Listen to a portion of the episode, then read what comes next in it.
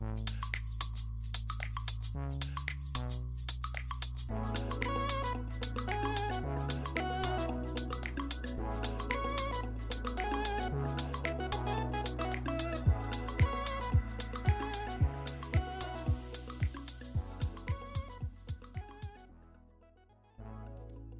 迎收听日本排球推广部，我是来自 Podcast 新手村的多喝水。不知道大家听了上礼拜发的那一集了没？那一集就是在回顾第三周的一个状况嘛。但是其实我那一集本来想要更早上的，结果好像来不及，所以就只拖到了就是礼拜六还是礼拜五的时候才上。然后也跟在那一集里面跟大家说，想要就是约定说要分享有关夏季联赛啊，还有准备在明天，我录音的时间是这个七月十一的这个晚上了，就是 VNL 最后进入八强的第一站，日本对上美国的比赛，也就是要在这个七月十三号的清，应该不算清晨，算早上。的时候就要开打，也跟大家想要分享说，在那场比赛里面的，就是一些看点啊之类的，希望大家在看比赛的时候有点头绪。那为什么会在进入到决赛圈的时候，就是在八强的时候才跟大家做这个预测跟这个呃观看介绍呢？是因为大概是说。呃，每一年嘛，球队状况其实国家队也都不一样。那每一支球队的一些状态啊、起伏啊，都会有一些不同，所以没办法跟大家介绍说每一队可能在那一年度的一些看点，所以只能在这个进入到决赛圈的时候跟大家做一个同整。我相信也是有一些人从这个决赛圈可能才开始看的。因为毕竟这里面的进入进入到八强的比赛强度都是很值得大家做观赏的，也比较吸引人的，所以今天的主要内容应该是这个。但是就是上礼拜有跟大家介绍说，现在日本联日本的国内有在进行这个夏季联赛的部分嘛？那呃，我今天就先来跟大家介绍这一部分，在进入到这个国。进入到这个之前呢，要再提到另外一件事，就是上次有提到说，参加这个西半部的夏季联赛的队伍里面，有一支是准备要代表日本参加四大运的一支队伍，他们也在那个西部大会夏季联赛西部大会里面取得了冠军。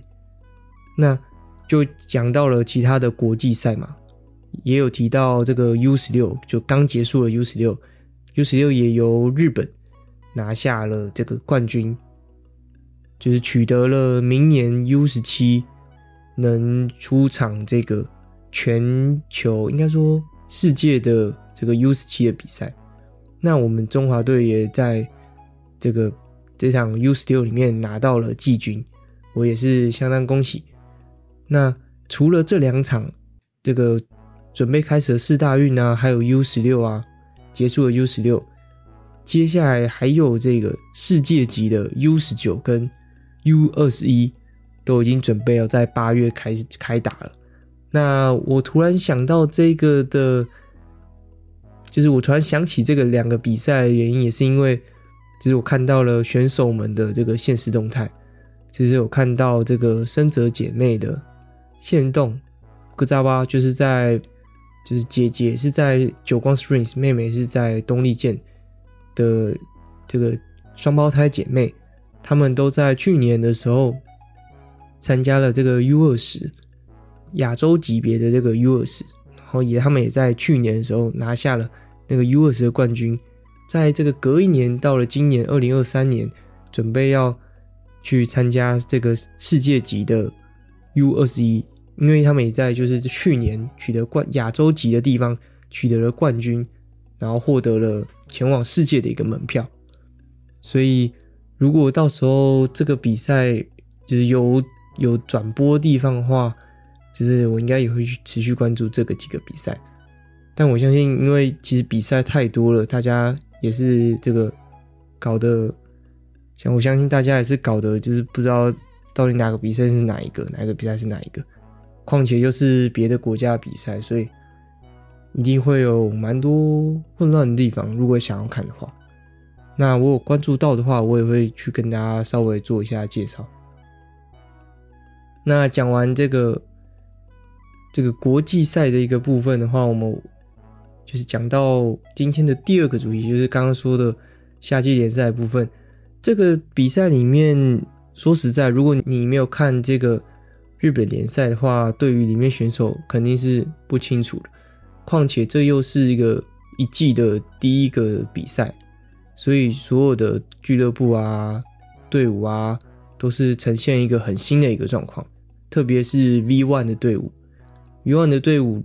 变动的变化会比较大，而且又是把这个联赛有把这个比赛当做是一个练兵的一个状况，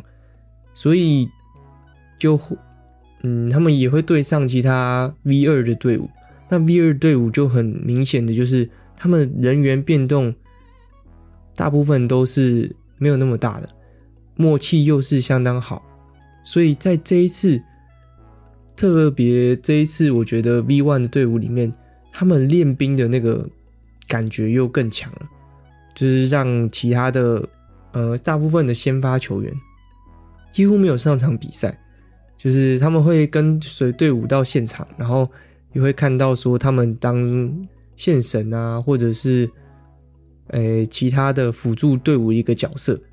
然后出现就是让一些大部分的新人去上场。但是除了这个之外，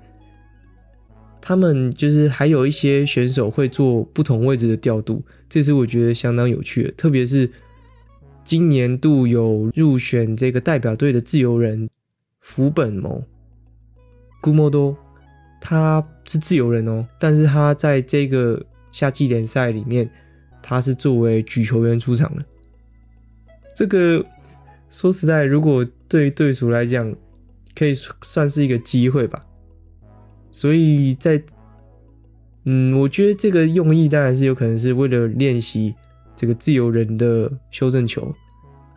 让他更适应对随时使用高手，类似这样子，所以又有出现这样的变化，甚至还有出现像是 Hitachi 里面的一个主攻手，他也有去做，就是他换到蓝中位置，这个我就是虽然也不太懂是为什么。是缺选手吗？还是怎么样？但是他们就做了这些这样的一个变化，所以我觉得，哎、就是也是一个蛮特别的地方。所以也因为这样子啊，就是等级来讲，跟日本顶级的一些排球又感觉，哎、还就是有一点差距，反而就有点这个级别有点下降的一种感觉。特别是，诶、因为我就说到它有分东部跟西部嘛。那上次西部，诶、我们的这个日本的四大运代表参加了西部的大赛，那东部的大赛就有算是那个大学生组起来的一个队伍，他们是称作为大学代表吧，参加了这个东部的地区的比赛。但是你看，两个都是算是大学生级别的，那为什么世界就是要参加四大运的是在这个比较一般级别的？也算也是顶级啊，但是比较一般级别的大学生是参加东部，也就显现出在这个日本排日本排协的判断来讲，还是西部大赛就是西部俱乐部门的竞争力会高于这个东部俱乐部的这种感觉，因为西部的俱乐部就像是主要就是特别是 JT 东丽健跟其他的。这两个是最主要比较强，还有还有久光 Springs，这三个是西部的强好吧，就俱乐部里面的强好。那东部的话，就是像是这个埼玉上尾跟 NEC，还有这个诶 PFU 蓝猫是东部东半部的强豪俱乐部，但是在这个一般判断来讲，西部的俱乐部是比较强的。所以也是让这个四大运的参加这个西部的大赛，那，诶，为什么会讲到这？哦，对，还有一个点就是这个这次夏季联赛比较特别的部分，因为平常之前前几年没有四大运嘛，所以两边是分都是一样，是大学生参加，大学生组成的一个代表，然后参加这个季夏季联赛。但这一次就是不一样嘛，所以有些四大运的代表就会从各个俱乐部。带到这个四大运的代表组里面参加西部大赛，但是里面的人又有一些是，就是当时他在参加西半部的时候，他其实是所属的俱乐部是东部的，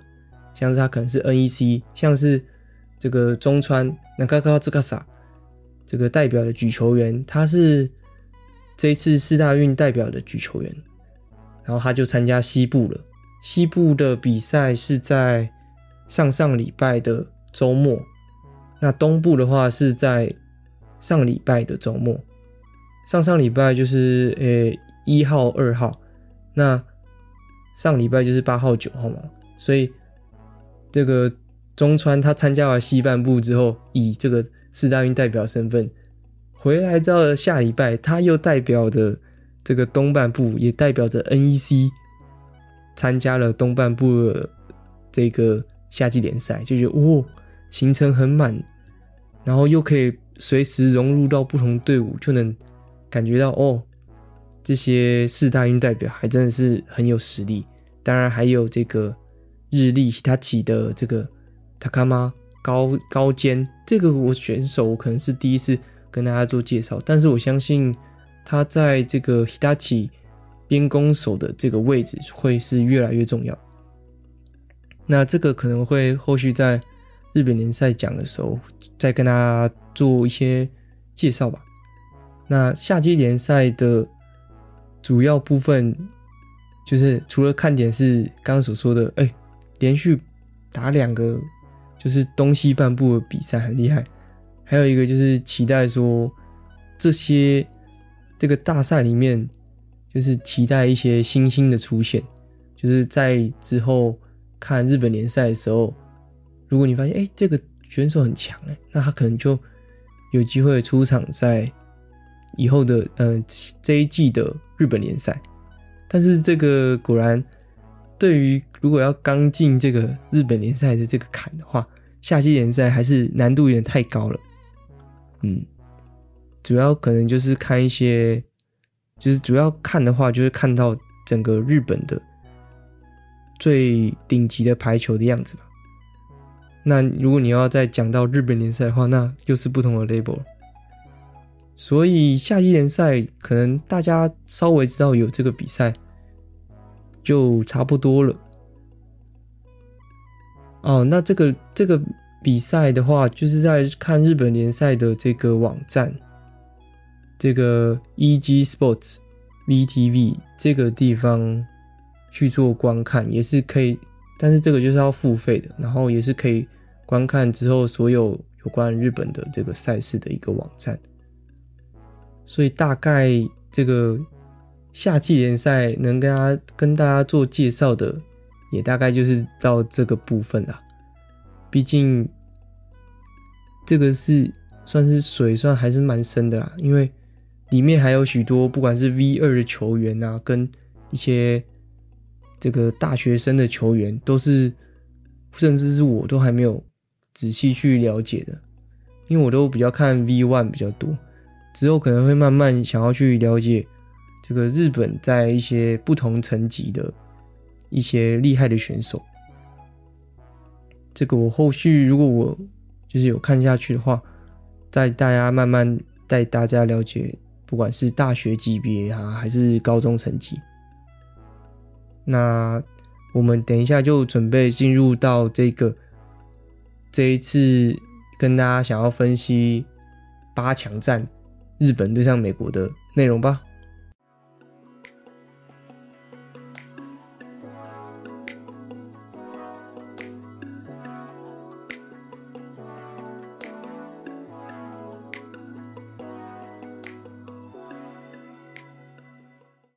这一次，这个日本对上美国啊，说实在，在第二周的最后一场的时候就已经对抗对上了。然后，但当时的美国的阵容，说实在，我觉得已经二阵接近到三阵了。可能是考虑美国队啦，可能是考虑对上，在那一天的隔天要对上他们要对上巴西，所以就换了阵容这样子。我觉得我们可以先聊一下美国的一个，就是一个风格跟状况吧。然后我们后续再聊这个日本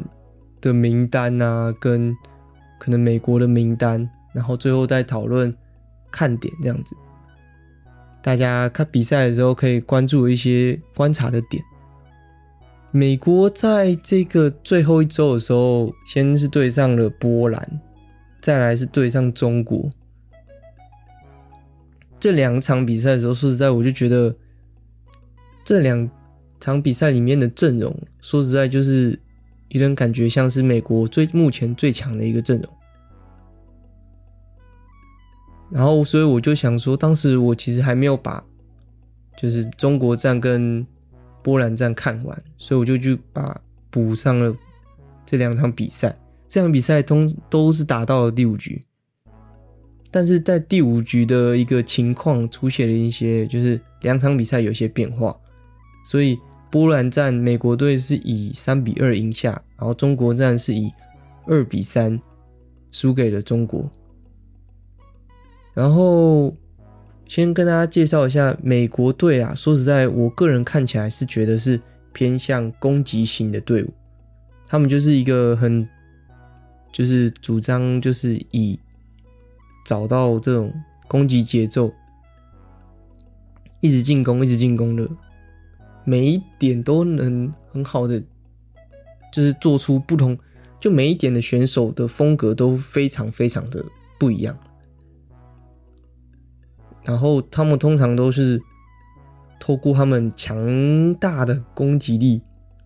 就是破坏对方的一个，就是让他们的强大攻击是让对方的防守是没办法接起来的。但是我觉得反而对上这样子一个。风格的队伍是对于日本来讲是比较好的，因为就是比起那种很稳健的这种防守反击的风格，更适合日本，更适合对上美国队这种想要去拼、想要去拼的这种队伍。因为如果像是如果刚刚所说的稳健，然后防守反击风格，就像是中国那种。守起来，然后很稳的接起你的发球，然后用高度，然后直接压垮你的这种，我觉得对于日本来讲，目前来讲更难的突破。但反而是像是美国这种想要跟你拼去攻击的这种态势，让跟日本如果形成那种防守的拉力的话，那我觉得还非常有一战的这种本钱。所以，美国战讲回到这个美国战，跟美国对上中国，跟美国对上波兰。先讲到这个波兰战，因为波兰战先嘛，那他们派出的阵列就是举球，当时他们就派上一号举球，Hancock 跟这个 Drews。在这场比赛之前，美国是跟波兰并列第一的。那时候他们都是一败，就决定要跟波兰正面对决吧。他就派上了这个刚所说的第一先发举球员，跟他们这一季跟他们这一季一直一直都是以 Drews 为核心的。这跟前面几年来讲，Drews 还没有这么稳定的站稳先发位置。但是在这这一次 VNL，他大部分期间。都是以先发，除了第二周之外，因为第二周美国做这个名单的大换大换血，然后他们在这场比赛里面派上了边攻手的 f r e n t y 是这个五号，嗯，这样讲起来好像有点抽象。我决定先讲一下他们的名单好了，选日美国选手的名单，选手整理给大家。像是目前他们蓝中手，个人看起来已经相当固定说，我猜先发就是这两位。第一位是这个 Washington 十五号，这个不用说，他们就是他就是这个黑人，然后是带领，也是带领这个美国队拿下这个东京奥运金牌。然后跟这几年，他都是这个越来越重要的一个蓝中的核心。再来一个就是 Ritake 十六号，可能有点念错，发音有点怪怪的，但是就是十六号啦，是这个非常高，算是巨型的这个蓝中手，偏向是这种防守型。虽然他防守就是他是以拦就拦网为主要重点的。在我眼里看起来战术是这样子，但是他还是能够跑这种背飞，然后跟 A 块这种高打点的这种攻击。但是整体来讲说，他还是偏防守，但是还是能做到背飞的，不管是斜线然后跟长线这种。但是他就是，我觉得他是次世代了，他是准备也要进入到这种。正选级别的这种烂中手，这两位我觉得可以先把它定下来说是美国蓝中主要的。再来就是举队，举队这一季来讲就是 Drews 为核心十一号，跟这个 Thompson。Thompson 的话，我觉得他是第二位啦，但是他在这一季出场的次数没有想象中的多。反而是 Drews，不管是跟哪一个举球，都可能都有配过。再来就是，哦，所以举队的话，我觉得就是 Drews 为最主要的。再来就是自由人的四号，这个决定不念名字，不太会念。四号的这个队长，自由人做队长，他也是从我一直从这个二一年吧。二二零年、二一年的时候，看他觉得说，诶，他这位自由人好像没有想象中的那么厉害。到现在，今年我觉得他又更厉害了，让我觉得是需要去，就是他各种情况，就是他的站位、选位，然后判断都是非常厉害的，跟以前前几年比起来也有很大一个差别。也在这一次站上了，成为了队长，所以我觉得这个是毋庸置疑的自由人。再来是举球员的这个 Ham Cook，就是一号的举球员，但我觉得他一定会在这个八强战的时候以先发出场。他是这个左手，他的发球又是非常厉害，甚至很常作为，就是有时候要做轮替嘛，有让 Ham Cook 跟不同的。这个举队做搭配，不管是 Thompson、Drews，还有另外一位第三位的这个 Contino，上次有跟大家就是在回顾日本战的时候介绍到的第三位举队有配过，他还有作为这个替补发球员就是上场，都是就是感觉美国教练有积极让 Hancock 跟不同的攻击组搭配啊。他是一号举球员，再来第二个就是这个 Caroni 七号啦，Caroni 是 Caroni 吗？不确定，反正就是七号，他也就是出场在中国站的这个举球员，但是他就是我还是认为他是二号了，二号举球员。蓝刚确定了蓝中嘛，举队自由跟举球，那就是剩下主攻手了，主攻手的。一位我觉得一定是百分之百确定，就是这个 Robinson，这个 Carisy，二十三号，二十三号的 Robinson。再来的，说实在，接下来的另外一个大炮手是美国队里面最没办法确定，就是没有判断，没有办法判断是谁的一个状态。候补候补名单里面。第一个，我觉得他因为这里面目前的四位选手的风格，说实在都非常不一样。第一个可以说到就是这个二十二号的 Plummer，他是一百九十八公分的一个巨炮，尽管是就是呃接发球就是能力还有待加强，但是我们在这个中国站里面是派上了这个 Plummer，然后美中国也有一直针对这个 Plummer 做发球。就很也是很明显嘛，就是接发就是不太行，但是教练还是要用他，就是看准了他的高度跟力量，因为有其实，在那场比赛就是中国站里面也有看到很多 plumber，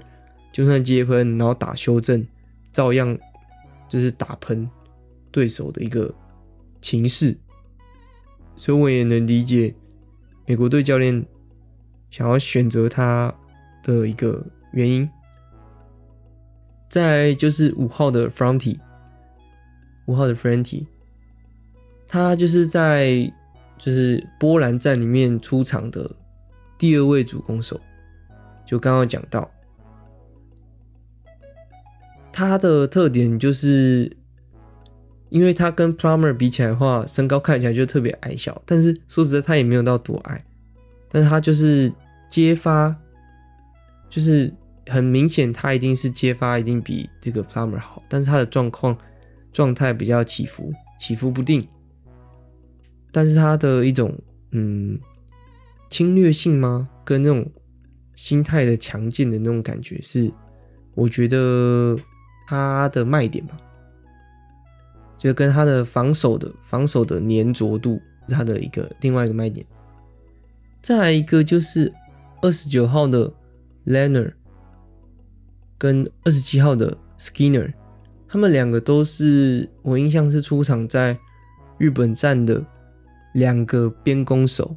说实在，在美国站的时候，根本就是处理不了，很难处理这两位这个边攻手。就是他们还是很就是那种重炮型的，但是又是偏敏捷型的，跟 Plummer 又有点不太一样。所以就是这三个边攻手的都非的风格都非常的迥异啊。但除了这四位，除了这四位之外，这个美国啊还隐藏了一位球员啊，就是其实，在先前他们公布美美国队名单的时候就已经受到关注的美前美国队队长 Jordan 十号。有宣布要回归的这个消息也登录在名单上，但是他会不会出现在这个决赛圈的一个名单呢？也是我觉得可以大家偷偷去关注的。那个十号是不是回来了？这样的，但我个人觉得啦，嗯，对，还我觉得还不好说诶。说实在，我真的是没办法确定美国队的另外一位的主攻手会是谁。所以美国队大概的阵容就是这样的一个情况。然后我们讲回到波兰站，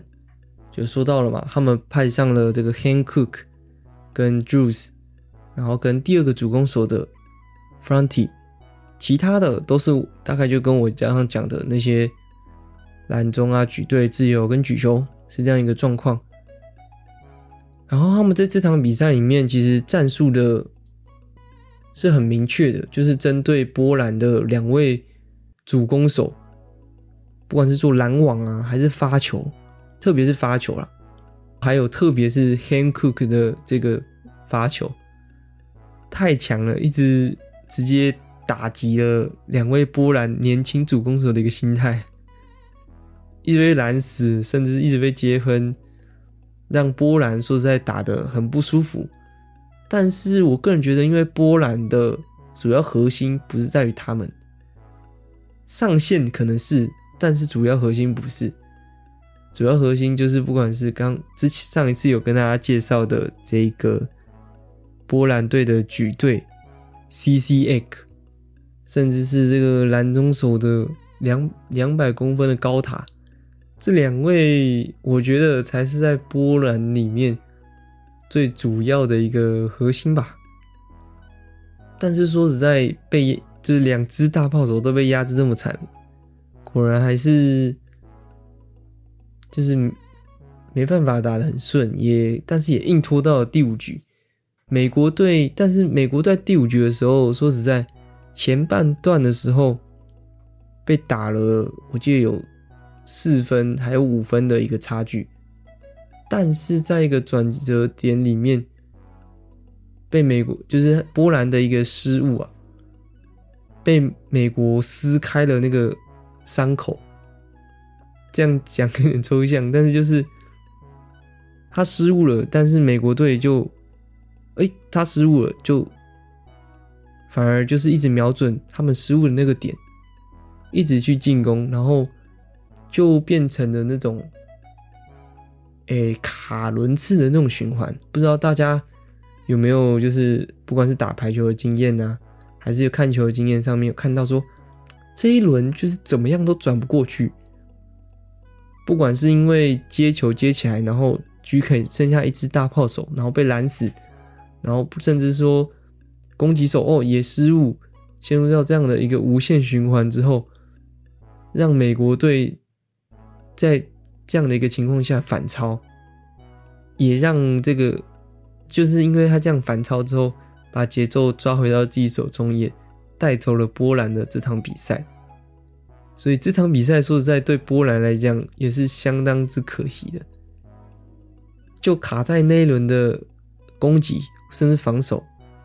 甚至是说可能是美国队抓准了，就是看准了这个机会，也是因为发球嘛，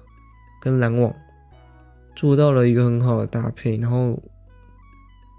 带走了。让波兰吞下第二败，再来就是中国战。中国说实在，我刚才在补完这场比赛里面第一局的时候哦，先讲一下他们这场比赛是派上举球员是这个 Carlini，派上了这个 Carlini 跟 Juice 的一个组合，反而没有派上这个 Hancock。但是这场比赛里面。说实在，谁抓到了前期的一个节奏，然后拉开比分之后，那场比赛里面就瞬间被带走了。两个两边的选两边的队伍的状态说状态，说实在都非常好，就是没有没有一丝拖泥带水就可以把一局的内容给带走。但是我有发现说，其实美国队在这场比赛里面。只要 Juice 前期，甚至在中期就被拦网，被拦下来了，不能就是有一球得不了分哦，那 Juice 的那个状态就会下降的很快，然后那一场就被带走了。但是美国队只要在前面，Juice 连续得分，那那个比那一局几乎就是就是直接美国队就直接拿走了。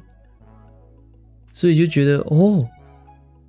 美国队果然是必须要靠 Juice 去把节奏抓起来，才会打得很顺。不然说实在，在这场比赛里面，就中国战里面，他们虽然在某几局里面有特别使用，就是背飞有得了不少分，但是透过这个背飞去取得比赛的一个。节奏好像也没有到到这样子，通常就是 Juice 前面起节奏之后，开始搭配其他的背飞一些东西，破坏的更多拦网这样子。但是也有可能是因为就中国队的右侧，呃，中国队的这个左侧大炮的拦网就太高了，也是有这个可能性的。毕竟李莹就站在那嘛，就李莹在这场比赛里面还是拿了，我印象有。有二十多分吧，就毕竟这场比赛还是有中国队拿下嘛。呃，中国战这场跟波兰战那场不一样的，就是在第五局的时候，反而是相反的一个状况，就是前面是有美国队遥遥领先，领先了大概三四分，但是在某一个。时间点被拦下来，美国队被拦下来之后，我记得是大炮被拦下来。我说确定的大炮手这个 Robinson 被拦下来之后，就是一样就无限循环的一个，不管是卡轮还是失误，然后就掉了大大量的分数，最后就在第五局的时候直接被中国给带走。所以又是跟应该说跟波兰那种相反的一个状况，但是完全相反一个状况，但反而就是一样的情况，输的方式有点像，非常像啊，就有种既虽然是不同队，但是有种既视感，所以就表示其实这几个这这三队啊，我觉得说实在，那个等级是差不多的，就都是非常强。在现在 VNL 的一个情况里面，就是等级的能力是差，队伍的能力是差不多的。然后还有一个注意到的关键就是，在这两场比赛，不管是中国战还是波兰战里面，第五局的最后举球员的拦网，有时候都成为那种重要的关键，因为大部分的时间，说实在。两队的举球员都是被攻击手瞄准的那个目标，但是两这场这两场比赛，不管是哪一队的那个举球员，我记得很有印象，就是哎、举球拦下了，然后得了一个分，那个气势大振的那个画面都还有，就觉得哦，那我觉得日本可能在这部分也需要去注意到第五局的那种。情况不知道训练能不能做到这样，就是训练选手的某一种最极限的一个情况下，那个拦网那个判断都能做到，就是能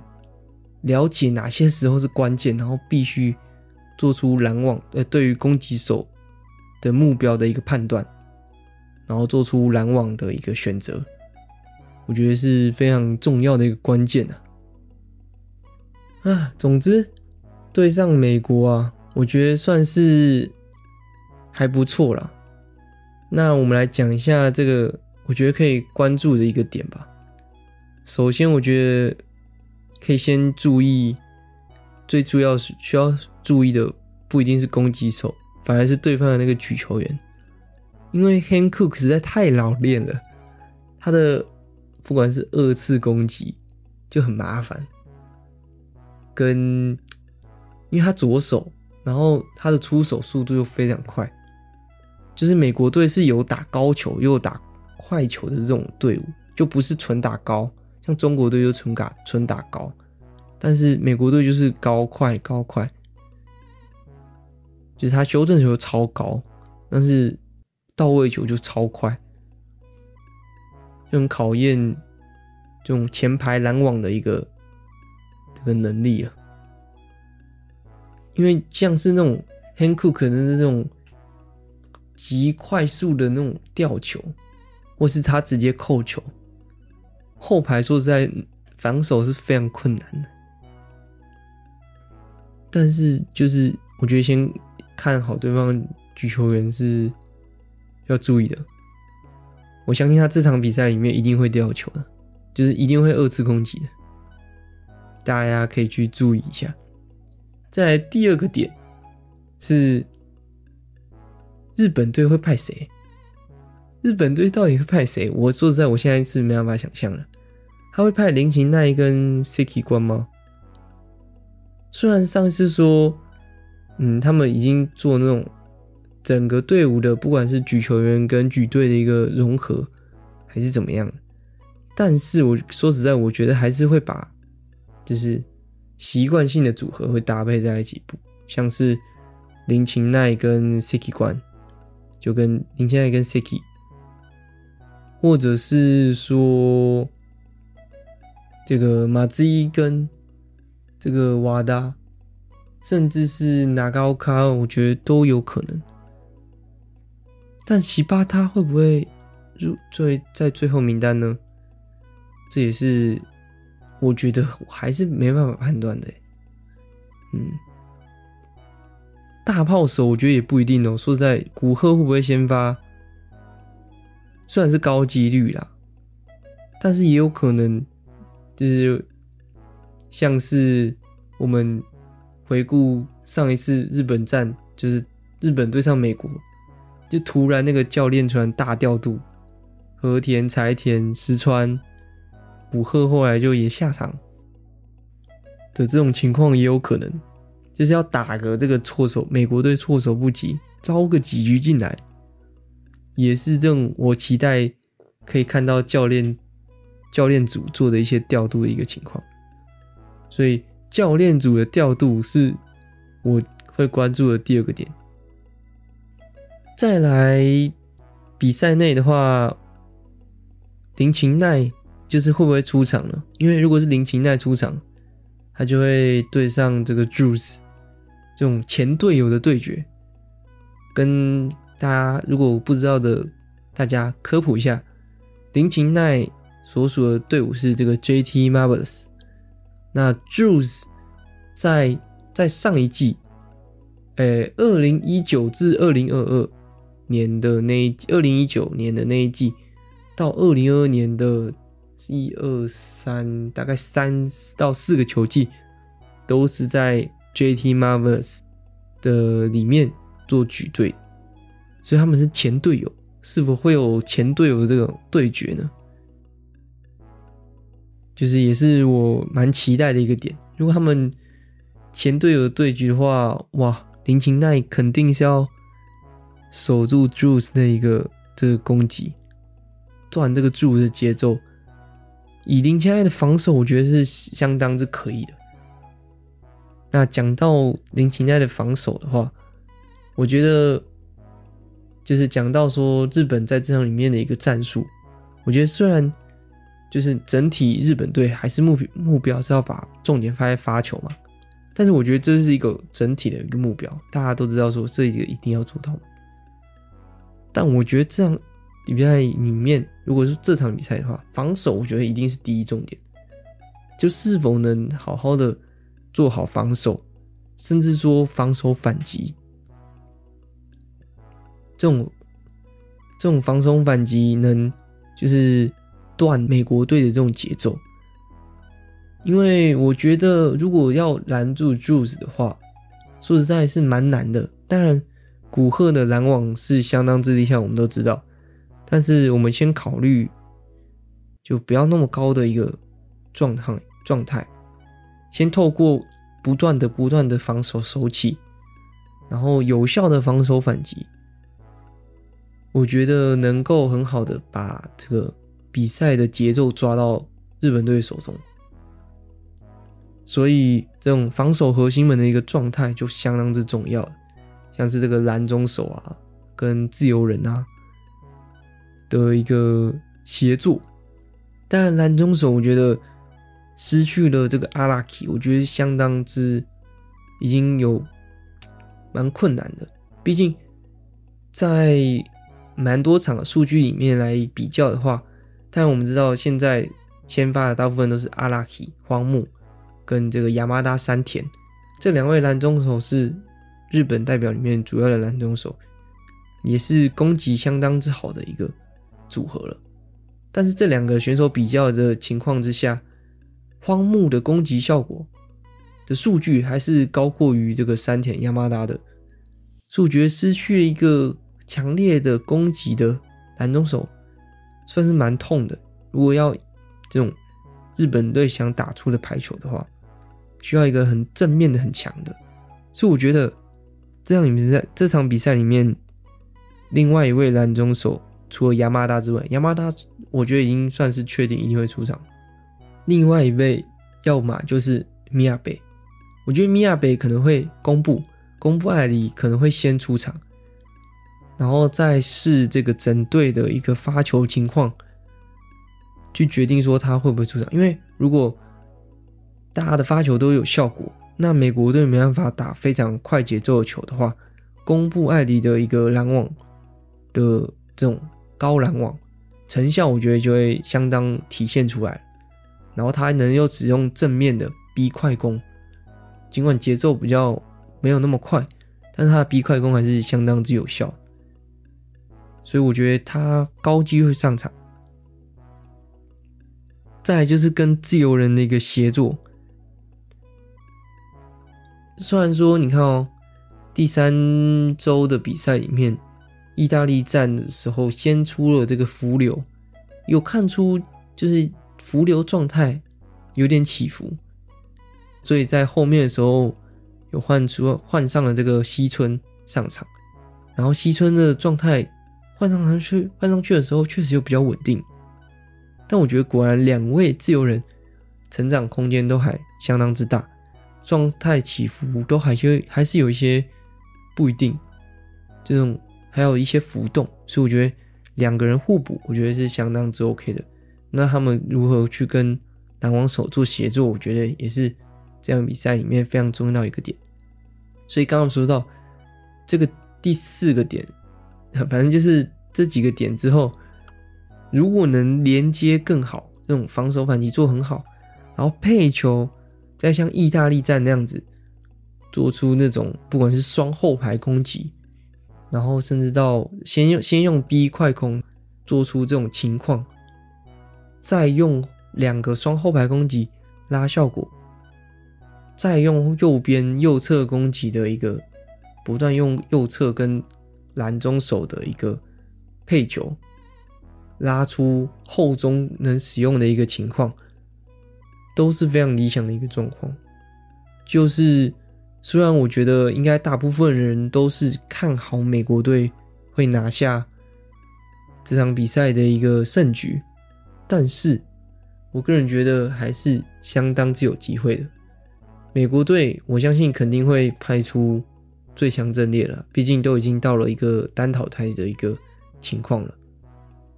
那我就先期待说日本队的先发阵列会是怎么样？让我们一起拭目以待。谢谢收听今天的日本排球腿光部，我是来自 Parket 新手村的多水，我们下次见，拜拜。